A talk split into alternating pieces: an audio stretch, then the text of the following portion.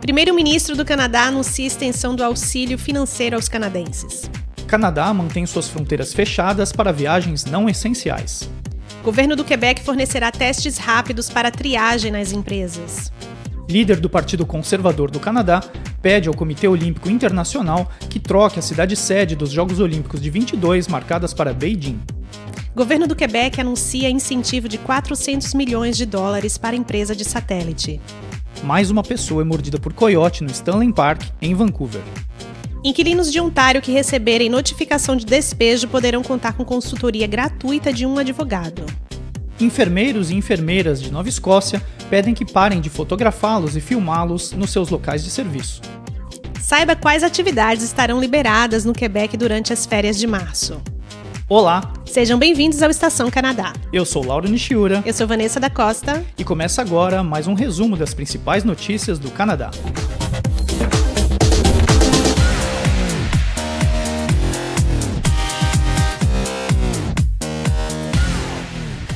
Primeiro-ministro do Canadá anuncia extensão do auxílio financeiro aos canadenses. Na última sexta-feira, o primeiro-ministro Justin Trudeau anunciou que todos os programas de benefício financeiro, incluindo o seguro-desemprego, serão estendidos. A medida visa auxiliar milhares de canadenses que teriam seus benefícios encerrados em março. O seguro-desemprego foi estendido em mais 24 semanas, que dará uma cobertura total de 50 semanas. A extensão se aplica a pedidos realizados entre 27 de setembro de 2020 a 25 de setembro de 2021. Os valores estão mantidos com benefícios de 500 dólares por semana. Trabalhadores que não puderem trabalhar por motivo de doença ou por ter que se isolar devido à pandemia poderão receber 500 dólares por semana por quatro semanas, ao invés de duas. É, olha, Vanessa, mais uma vez o governo mostra aí que não acabou ainda o dinheiro da carteira ou que vai entrar mais em dívidas, né? Mas é um momento que muita gente estava preocupada já, né? É, realmente é curioso saber de onde vem tanto dinheiro assim. É, eu acho que a gente ainda vai pagar essa conta no futuro, mas muita gente que ia perder esses benefícios aí a partir de março, pelo menos agora tem um alívio que vai ainda ter um pouquinho mais para respirar. Né?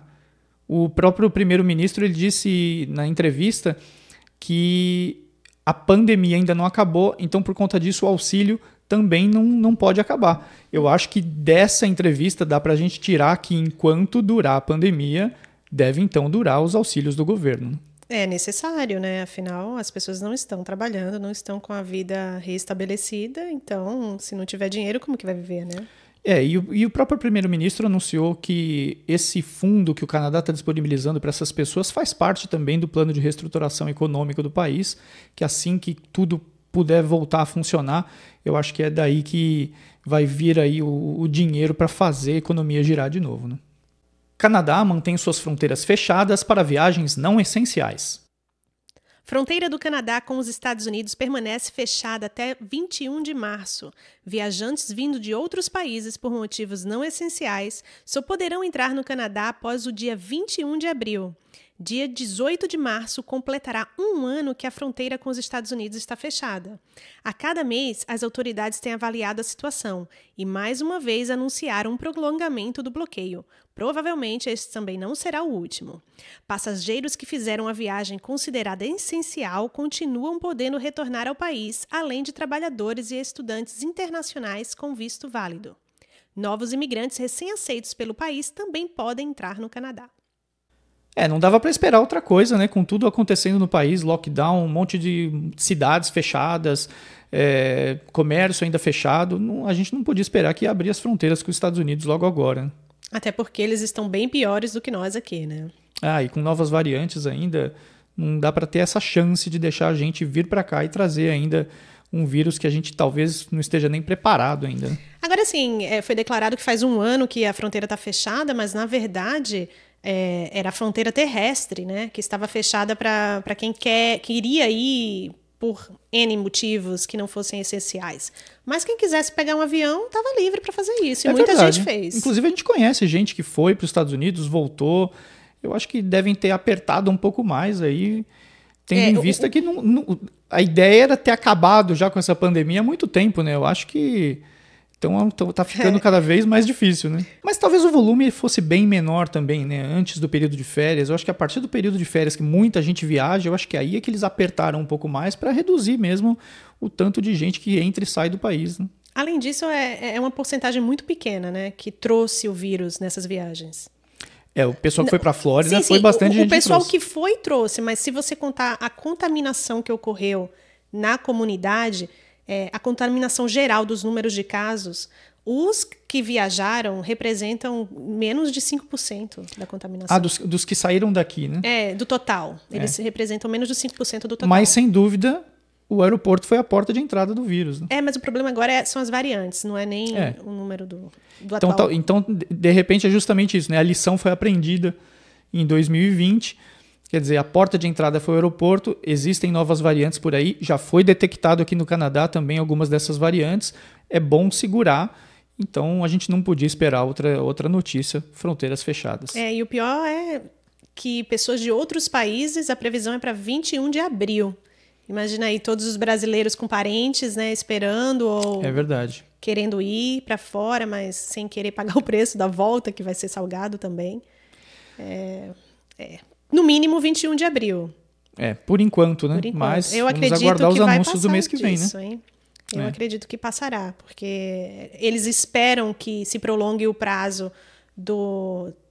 Assim, não foi declarado, mas todos os comentaristas aqui estão comentando que passará do 21 de março a fronteira com os Estados Unidos. Então, estendendo a americana em um mês, eu acredito que as outras também serão estendidas, os de, oriundos de outros países. É, a minha aposta é que enquanto não tiver pelo menos 70, 75% da população vacinada, não vai voltar normal as fronteiras, não. É, isso não vai acabar nem tão cedo. É, minha aposta é essa. Governo do Quebec fornecerá testes rápidos para triagem nas empresas.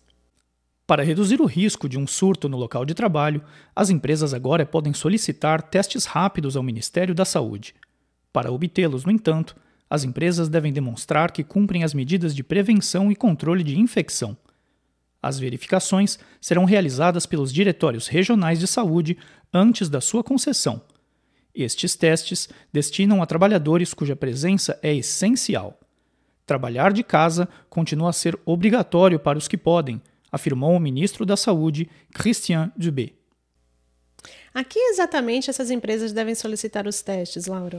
É diretamente para o Diretório de Saúde aqui do Quebec. Então, o Diretório de Saúde diz que vai analisar, avaliar caso a caso, antes de dar ou não esses testes, né? Uhum. E somente realmente pessoas que estão trabalhando com serviços essenciais é que têm direito.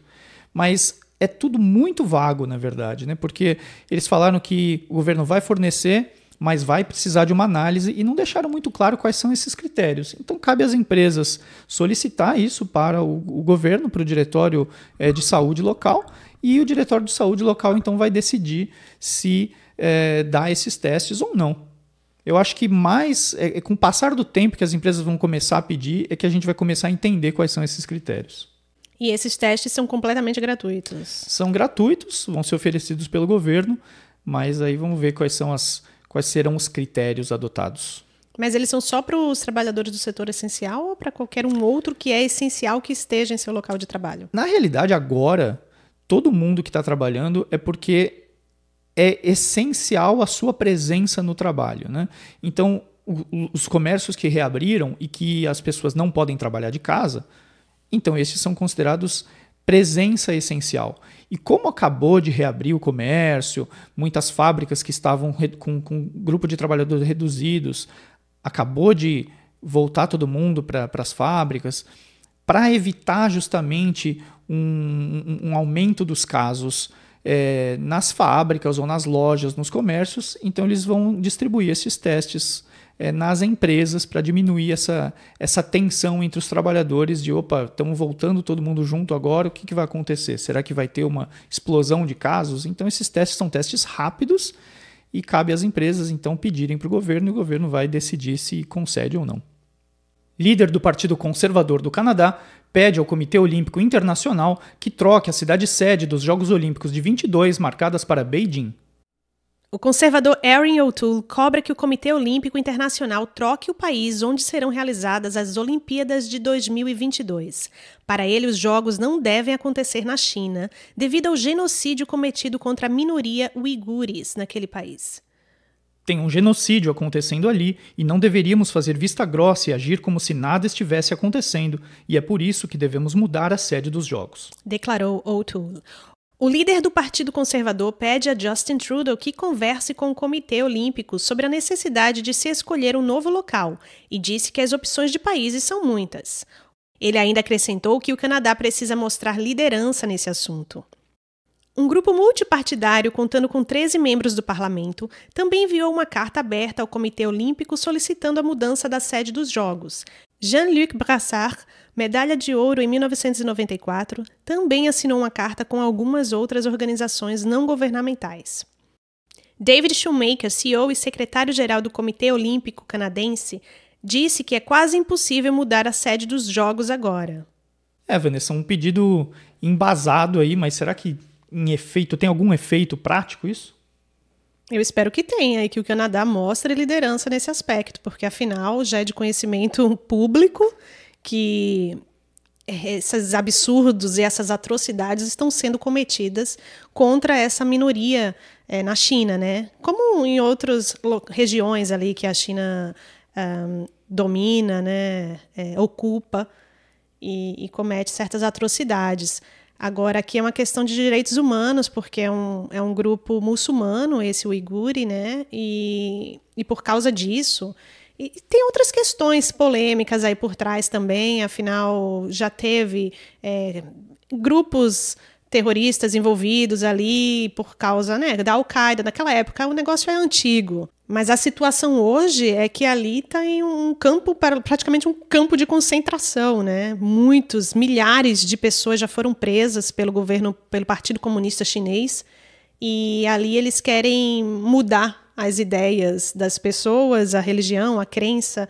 Pessoas são presas porque têm barba longa, usa véu, muçulmanos, né? Tem muitos filhos e ali várias atrocidades são cometidas contra, contra as pessoas que são é, presas ali, inclusive estupro de mulheres. Inclusive esterilização, né?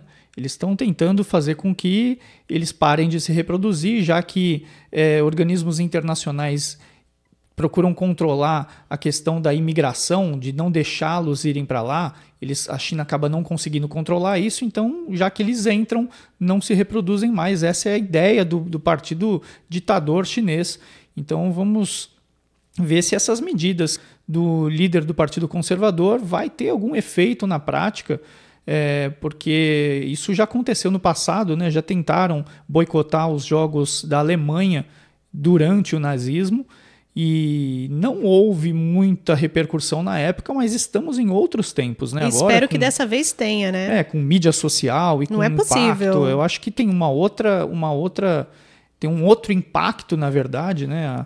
Essas, todos esses movimentos. Né? Espero que não seja ignorado e que, como ele declarou, que não seja feita vista grossa diante desse fato, né? O, o, o CEO do Comitê Olímpico, né? Foi ele, o secretário-geral, né?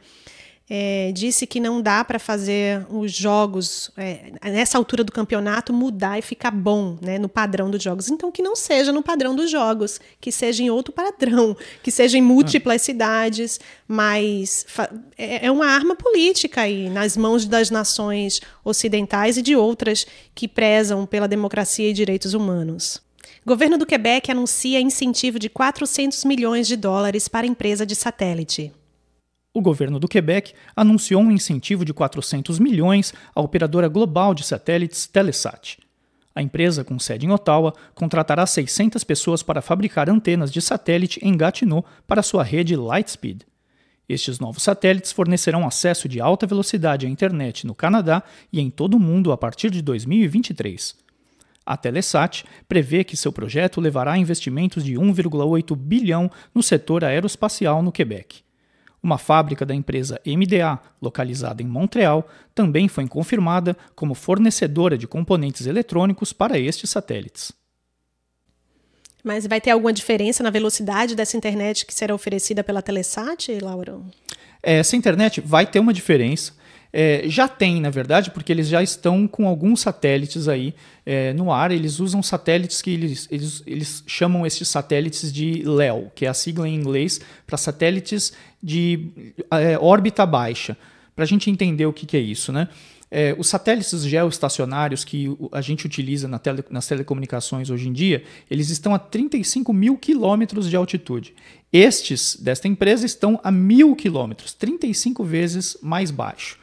Que, que isso significa? Na prática, significa que a latência, ou seja, o tempo que a informação vai de uma antena até o satélite e volta, vai diminuir em 800 milissegundos.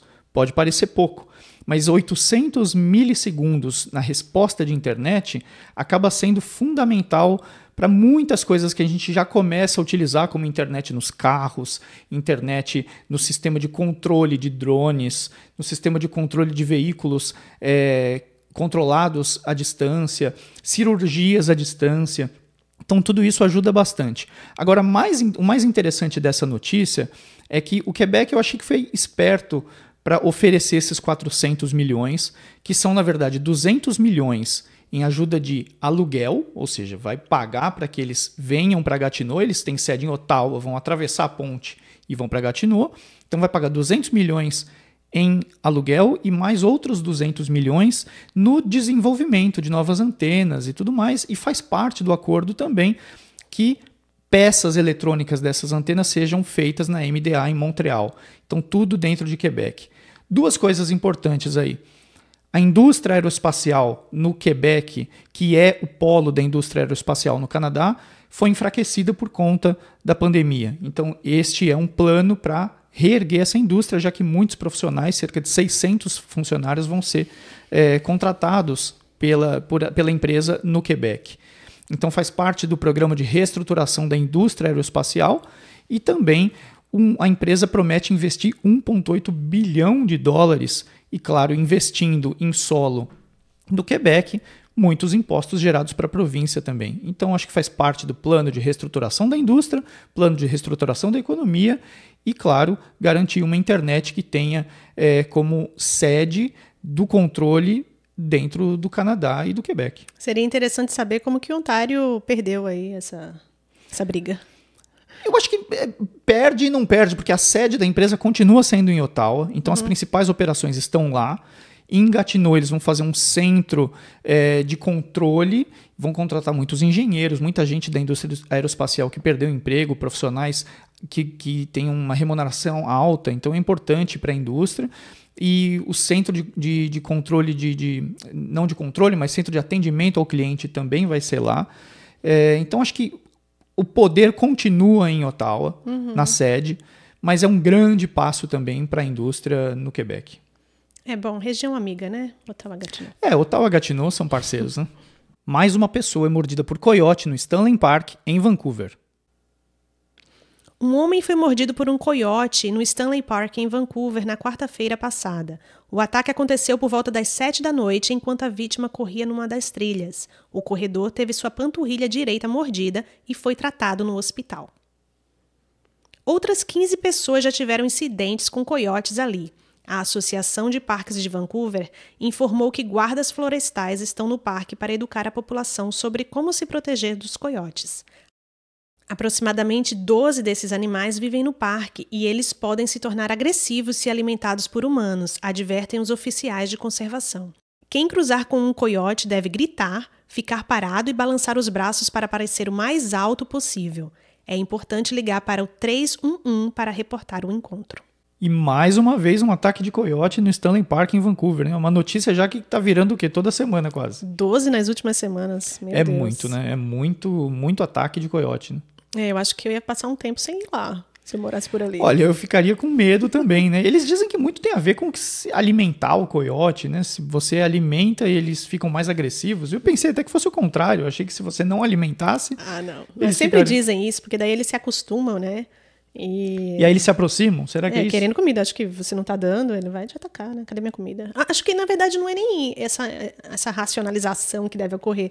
Mas eu acho que é, é dali que sai o meu alimento, talvez, ao invés dele procurar em outros lugares, né? Como todos os outros bichos. Facilita, né?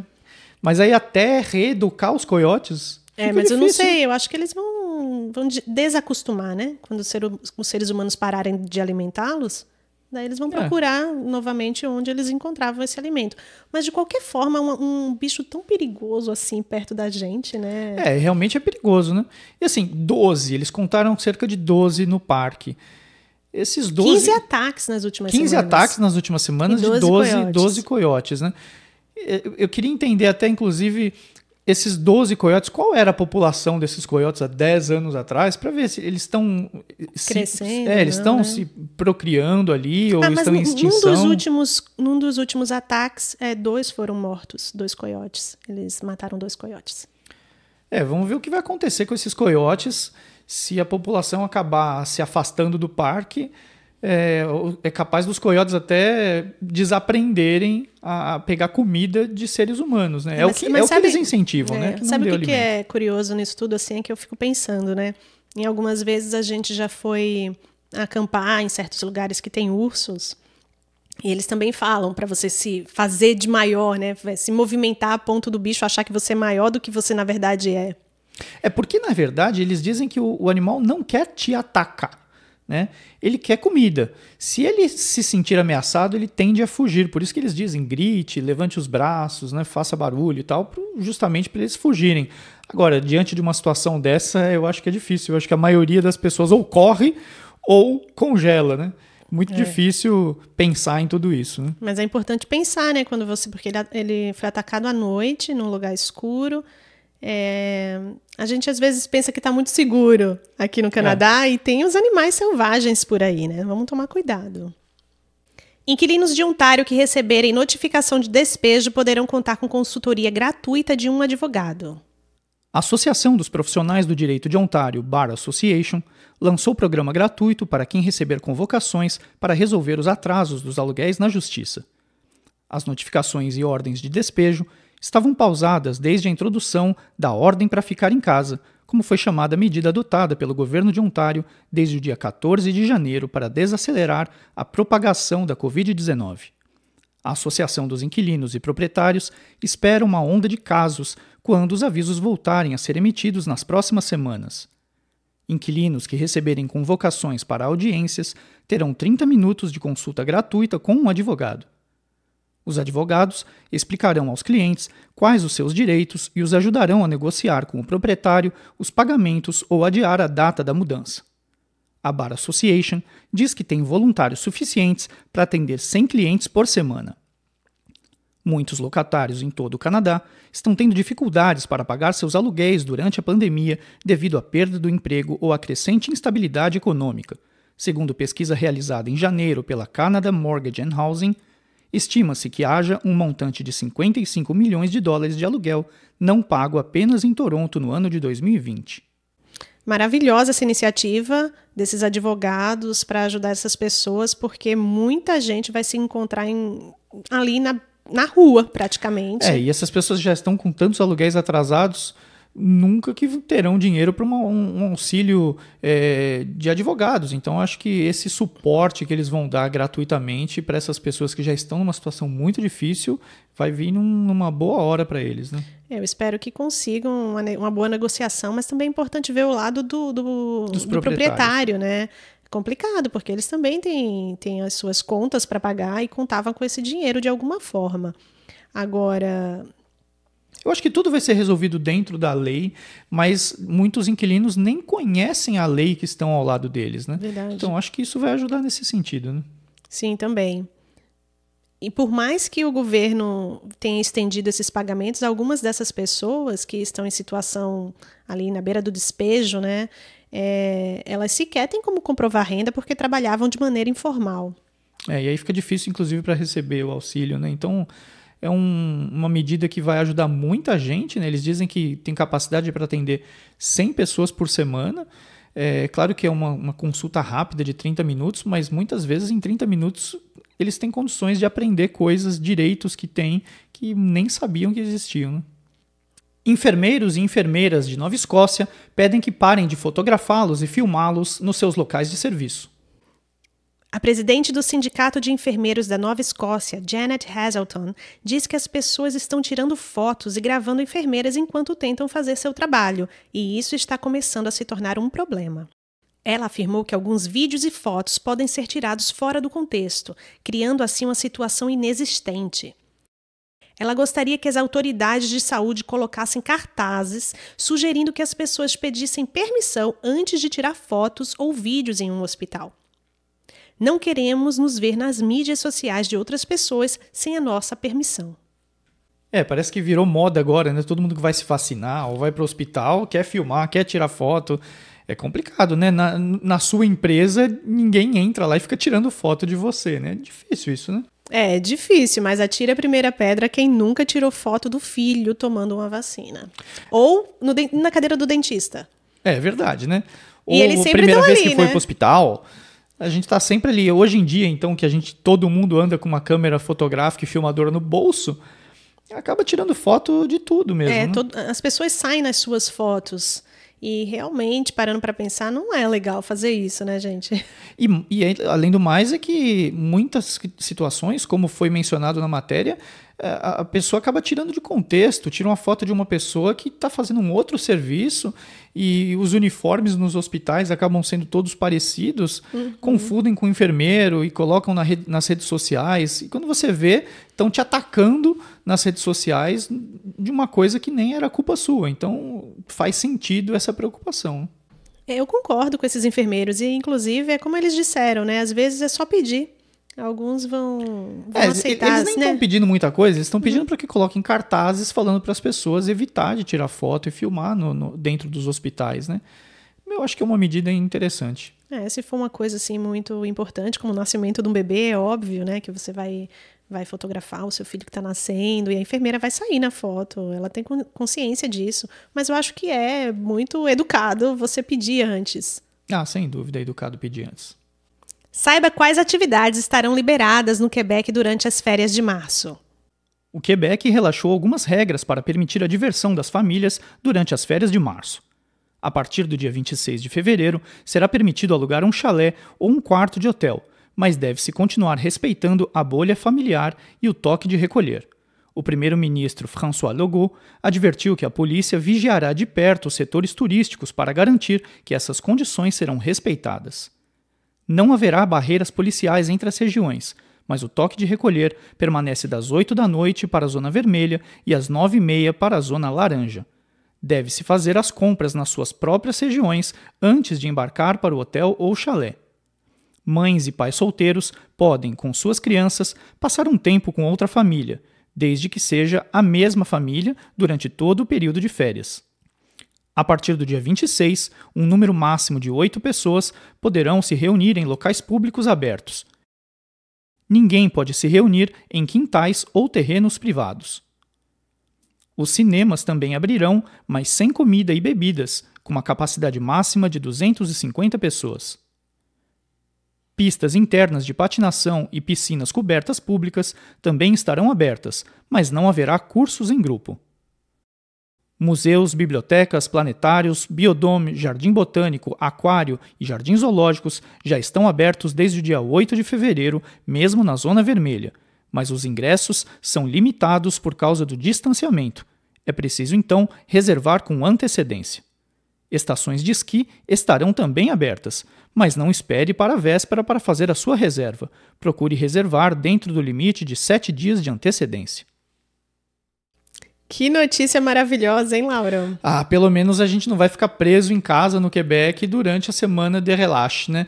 Eu acho que algumas opções aí tem para fazer. Ainda não dá para encontrar muita gente, né? Isso é cruel. Oito, oito pessoas do lado de fora, dentro de casa ainda ninguém, proibido qualquer tipo de visita. Mas só o fato de você saber que pode encontrar alguém do lado de fora e que pode de repente ir num cinema. O, né? o complicado dessa história é contar as crianças também, né? Porque daí você só. Quer, quer dizer que você só pode encontrar uma família e às vezes certas famílias ainda assim não dá para encontrar. Porque se tiver mais do que três crianças, não é, dá para. Não dá, porque passa. Difícil. No nosso caso, passa. Eles contam, eles contam de, de, de, as crianças Sim, também. contam as crianças. Então. Mas uma sugestão que eu dou para quem quiser reunir uma criançada, assim, mais crianças, né?